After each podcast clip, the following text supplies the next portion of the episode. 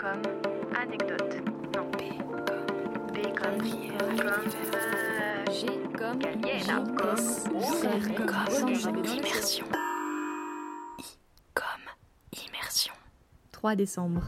Nous quittons enfin Ulaanbaatar pour 4 jours d'aventure, direction Khutag Undur, une région au nord de la Mongolie.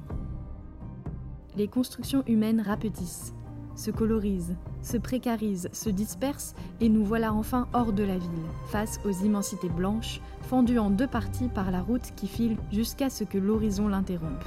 La route, la seule, l'unique pour des heures et des heures, des siècles et des siècles. Amen. La dernière heure du trajet se passe en hors-piste. Nous sortons soudainement et simplement de la route. Un guide, en 4x4 également, nous précède pour nous indiquer le chemin qui mène à la famille de nomades qui va nous accueillir.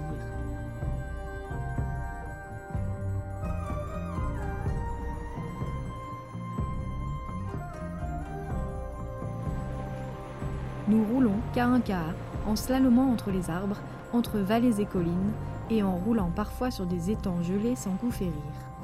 Pas une yourte à l'horizon. On s'arrête une fois sans prévenir pour regarder les traces de pas d'animaux. Grande discussion entre Woogie, le chauffeur et le guide. C'est apparemment une trace de loup. Nous comprenons qu'ici, le loup est un véritable ennemi pouvant mettre en péril les troupeaux de moutons des hommes. Si un Mongol repère un loup, il est capable de tout stopper, d'enfiler son aile et de charger son fusil pour partir le traquer à cheval, nuit et jour s'il le faut. Je me laisse bercer par ces histoires et par les pneus qui crissent dans la neige.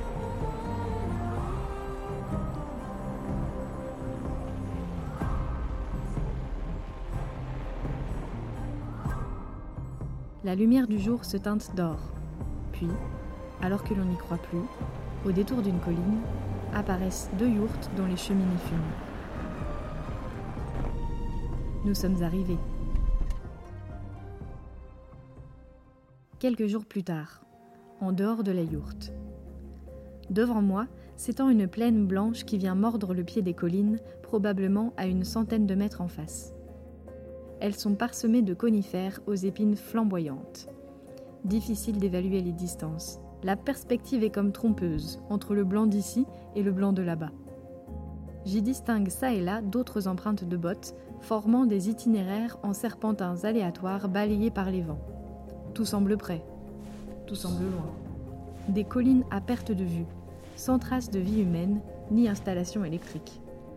Je saisis un instant la vague de l'immensité, puis celle du vide, puis celle de l'infini.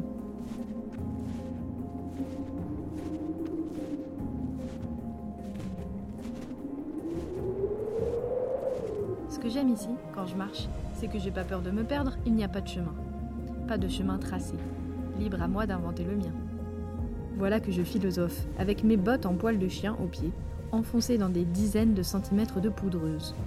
C'est fou comme elles pèsent lourd et donnent du sens au mot gravité. Un petit pas pour moi. Je m'arrête pour réfléchir. Quel est l'itinéraire le plus court pour atteindre les premiers arbres? Quel est l'endroit le plus proche, à l'abri des regards? Je suis juste sortie faire pipi. Quand j'ai demandé à mon hôte les lieux d'aisance, il m'a fait un geste vague à 360 degrés autour de lui. Oh, tu n'as qu'à aller par là-bas.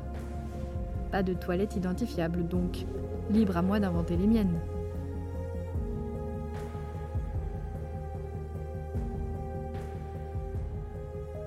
À l'intérieur de la yourte. Elle vous demande si vous comptez revenir en Mongolie. Hmm, Peut-être un jour, en été. Elle vous dit que vous serez les bienvenus. Mais on va pas pouvoir les retrouver, ils auront changé d'endroit. Et ils ont des portables quand même. Nous voilà bien bêtes. Expérimenter la sobriété des nomades. Vivre et se déplacer au rythme de l'appétit des animaux et de la nature qui les nourrit. Ne pas avoir peur de la répétitivité des tâches. Les entreprendre tous les jours avec plaisir. Ouja est berger. Il adore son métier. Chaque jour que Dieu fait, il enfourche son cheval et conduit ses 700 moutons au sommet d'une colline pour qu'ils puissent brouter toute la journée.